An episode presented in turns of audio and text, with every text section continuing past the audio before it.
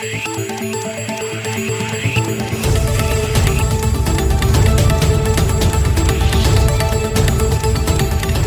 et bienvenue à cette édition de Santé, Sciences et Développement, le magazine scientifique de SciDev.net, en partenariat avec votre radio. Au micro, Sylvia Coussan. Au menu de cette édition, au Niger, aucun des 300 médecins et pharmaciens recrutés récemment pour le compte du service public n'exercera à Niamey, la capitale. Ils seront tous déployés à l'intérieur du pays pour y renforcer le personnel médical. La Guinée annonce la fin de la résurgence de l'épidémie de fièvre à virus Ebola. En quatre mois, la seconde vague de la maladie a touché 24 personnes et provoqué 12 décès. Au Togo, les psychologues sont inquiets face à la recrudescence des cas de suicide dans le pays. Saïdev.net a rencontré le président de l'Association des psychologues cliniciens et de la santé hospitalier Togo, la PCSH Togo. Dans ce magazine, nous vous proposons l'interview du docteur Anna Matousso. Pourquoi le mal de dos est-il de plus en plus courant? Peut-on s'en prémunir? Les réponses dans notre rubrique Kesako. À ne pas oublier, l'agenda scientifique de la semaine, c'est comme d'habitude en fin d'émission.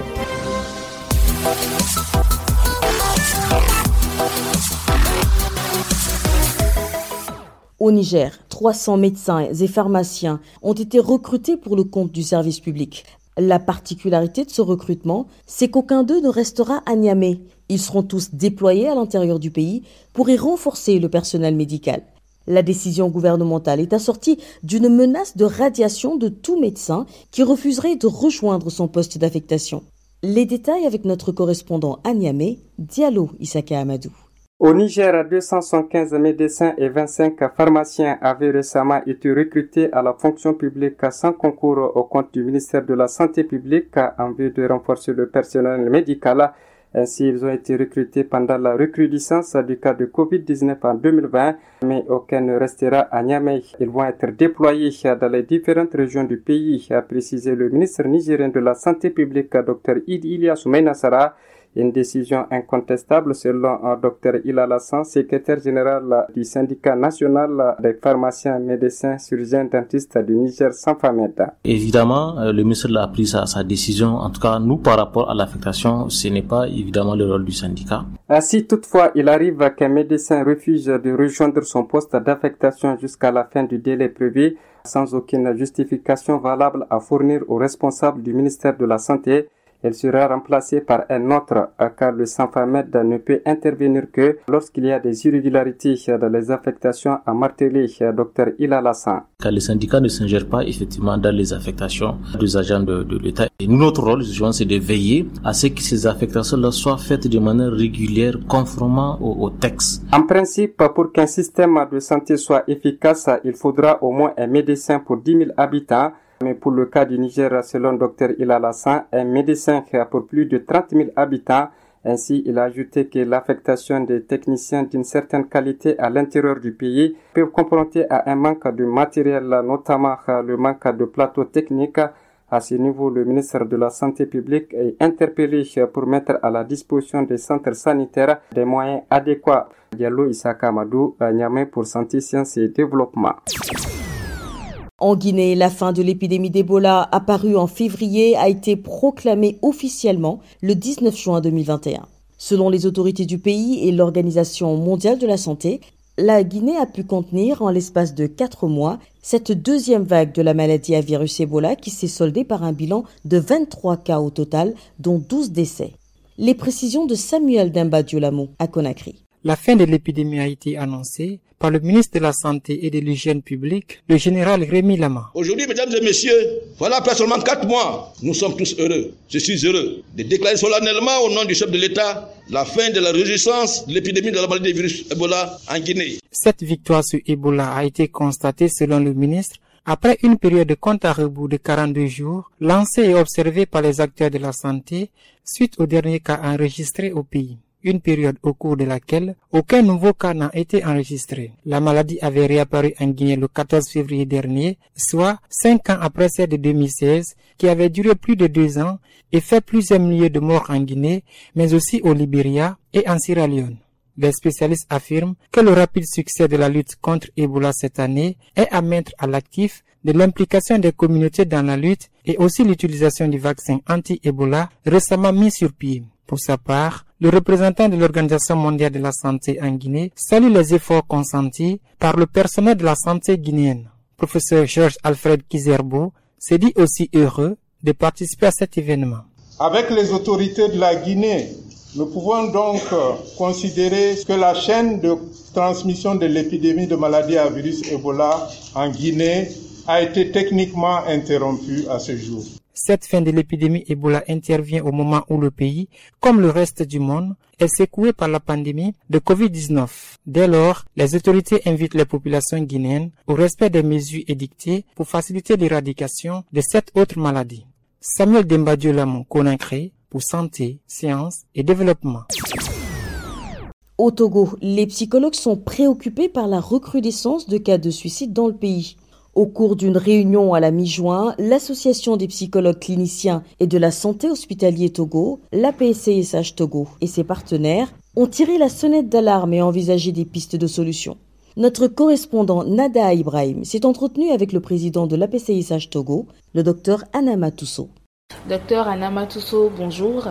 Bonjour madame le phénomène de suicide n'est plus un tabou au Togo. On enregistre quand même plus d'un cas de suicide par mois. Déjà, quelle appréciation faites-vous de cette situation-là? Un cas de suicide par mois, ça c'est peut-être ce qui est apparu dans les réseaux sociaux. Pour ce mois de mai qui vient de passer, je pense qu'on a déjà eu deux, trois cas de suicide. Il y en a plus que ça. On n'est pas trop surpris parce que nous, dans nos consultations, il n'y a pas de jour de consultation où nous ne recevons pas une personne qui dit qu'elle est dégoûtée de la vie et qu'elle a envie de mettre fin à sa vie. Et au cours du mois, nous recevons 3, 4, 5 cas de tentatives de suicide. Justement, choisir de mourir, qu'est-ce qui peut emmener une personne à vouloir se suicider? Lorsque la personne n'a pas quelqu'un avec qui échanger, elle va passer au suicide. Donc les difficultés relationnelles peuvent être à la base. Les difficultés de couple, les difficultés entre les parents et les enfants, les difficultés professionnelles, le chômage, l'insatisfaction euh, de ce qu'on voudrait être, on ne l'a pas. La pauvreté également. Nous avons également des gens qui sont sur le plan émotionnel un peu fragiles et donc en situation difficile, ils n'arrivent pas à supporter, ils peuvent passer à l'acte de suicide. On en a aussi qui ont une intolérance à la frustration. Donc, euh, moins de petites situations, elles n'arrivent pas à tolérer et puis elles pensent que c'est mourir, c'est mieux. Toutes les situations que je viens de citer là, ça finit par envoyer la personne dans une maladie qu'on appelle la dépression. Et quand on est dépressif, c'est qu'on est dégoûté de la vie, c'est qu'on se sent dévalorisé, c'est qu'on se sent inutile, c'est qu'on se sent inférieur et donc la personne va aller au suicide. Chez nous au Togo, quel est l'état des lieux sur cette question de suicide-là? Le ministère euh, de la sécurité du Togo en 2019 annonçait pour le second semestre de 2019 28 euh, cas de suicide.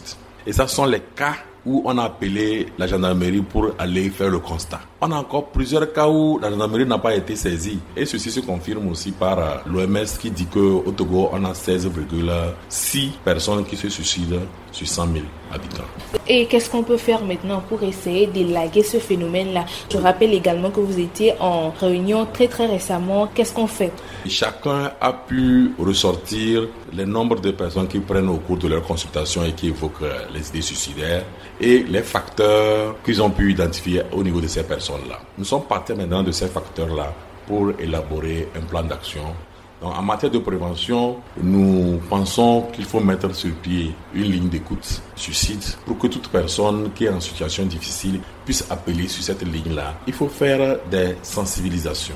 Et quand les gens sont sensibilisés, ils vont savoir quels sont les signes précurseurs qu'on peut observer chez quelqu'un qui peut se suicider. Il faut former aussi les collègues médecins pour que quand ils reçoivent des cas de patients qui sachent par exemple que quelqu'un qui souffre d'une maladie chronique sont des maladies à vie et donc qui peuvent pousser quelqu'un à pouvoir se suicider. Nous envisageons même aller vers la création d'une association de personnes ayant tenté de se suicider et même créer un centre de prise en charge des cas de suicide.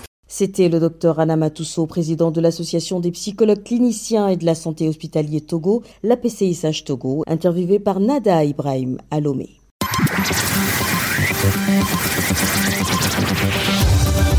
Kesako, qu'est-ce que c'est?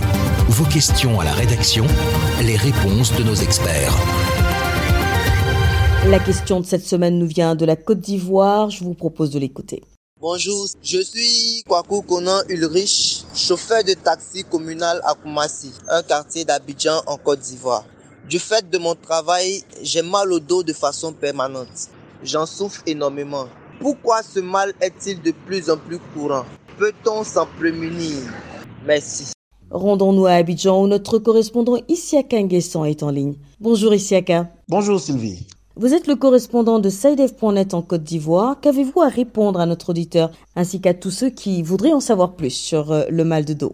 Le mal de dos, tout le monde le ressent et s'en plaint justement. Pour donc euh, en savoir plus, j'ai sollicité professeur Amonso Daniel Begré à l'OM. Il est médecin, réadaptateur, chef du service de la médecine physique et de la réadaptation à l'hôpital mère-enfant Dominique Ouattara de Benjerville. En termes médical, il s'agit de lombalgie, c'est-à-dire des douleurs dans le bas du dos.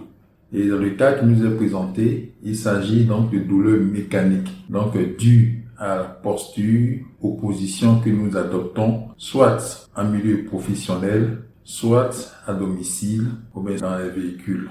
Le mal du dos survient chaque fois qu'il y aura un déséquilibre entre toute la musculature du dos qui soutiennent donc la posture vraiment du rachis dorso-lombaire. C'est-à-dire du rachis, c'est l'os qui se trouve au niveau du dos. Donc chaque fois que vous vous asseyez mal, alors il va se créer donc un déséquilibre mécanique. Donc ce déséquilibre mécanique qui va se répéter plusieurs fois dans la journée, plusieurs fois dans l'année, va être à l'origine donc euh, de cette douleur qu'on appelle la lombalgie. Alors, comment prévenir donc le mal du dos? Le principe, c'est de pouvoir garder un dos droit en toutes circonstances. Que ce soit dans le bureau, que ce soit devant un ordinateur, que ce soit assis dans un siège de véhicule, gardez toujours le dos droit. Alors, lorsque nous avons le mobilier qui n'est pas très adapté, alors il faut trouver des compensations. Alors, si concerne donc le chauffeur de taxi, il faut avoir ce qu'on appelle un coussin de lordose lombaire qui va donc installer à l'arrière de son siège avant qu'il s'asseye pour la conduite. Et il faut bien régler donc le siège du véhicule de façon à avoir les pieds à 90 degrés de flexion du genou, d'avoir donc la hanche à 90 degrés lorsqu'on est assis, et c'est cette position-là qui va maintenir le dos droit pendant la conduite. En ce qui concerne donc les autres professionnels qui sont donc dans le bureau, alors il faut avoir un siège qui te permet d'avoir les pieds au contact du sol avec un genou à 90 degrés et la hanche aussi à 90 degrés en tenant bien entendu le cou droit. Et chaque fois que nous allons adopter cette attitude, nous allons respecter donc l'architecture du rachis dorso-lombaire, donc du dos, et donc éviter donc la douleur. Voilà Sylvie, nous avons eu les explications du professeur Amonso Daniel Bugréalo qui a bien voulu répondre à la question de notre auditeur. Merci Siaka, je rappelle que vous étiez en ligne d'Abidjan, Côte d'Ivoire. Si vous aussi souhaitez nous adresser une question, une seule chose à faire, appelez, écrivez ou laissez un message vocal au numéro WhatsApp suivant, le plus 221 77 846 54 34. Je répète, le plus 221 77 846 54 34. Votre question, vous pouvez aussi nous l'envoyer par email. L'adresse email, c'est celle-ci, podcast.sidev.net. Podcast s'écrit P-O-D-C-A-S-T et Sidev s'écrit S-C-I-D-E-V. Je répète, podcast.sidev.net. Vos questions et commentaires sont attendus à ces différentes adresses à tout moment de la journée. Place à Bilal Taïrou pour nous faire découvrir le contenu de l'agenda scientifique de la semaine. Bonjour Bilal. Bonjour Sylvie, bonjour chers auditeurs. Alors quels sont les événements marqués à l'agenda cette semaine? On ouvre l'agenda cette semaine avec un webinaire organisé par l'UNESCO le 30 juin 2021. Il s'agit d'une réunion de restitution des résultats de l'enquête menée par l'UNESCO sur la COVID-19, réouverture et réorganisation des universités. Pour obtenir les liens utiles, à savoir le formulaire d'inscription, la note conceptuelle et bien d'autres documents, rendez-vous sur le site de l'UNESCO, le www.unesco.org. Retenons en second lieu un événement de la Banque africaine de développement. Il s'agit du lancement de la stratégie pour la gouvernance économique en Afrique 2021-2025. La date à retenir, c'est le vendredi 2 juillet 2021 de 10h30 à 11h30 temps universel. Pour toute requête liée à cet événement, un mail peut être envoyé à l'adresse e.aniforo, j'appelle Aniforo, A-N-U-F-O-R-O, donc je répète, e.aniforo, afdb.org. Voilà, ce sera tout pour cette semaine, Sylvie. Merci Bilal. Mesdames et messieurs, c'est la fin de cette édition de Santé, Sciences et Développement que je vous remercie d'avoir suivi. Rendez-vous la semaine prochaine, même heure, même fréquence. Au revoir. Cette émission est disponible en podcast sur le site sidev.net/fr. Cette émission a été réalisée sur financement du CRDI, le Centre de recherche pour le développement international, un organisme public canadien. Le CRDI investit dans le savoir, l'innovation et les solutions afin d'améliorer les conditions de vie dans les pays en développement.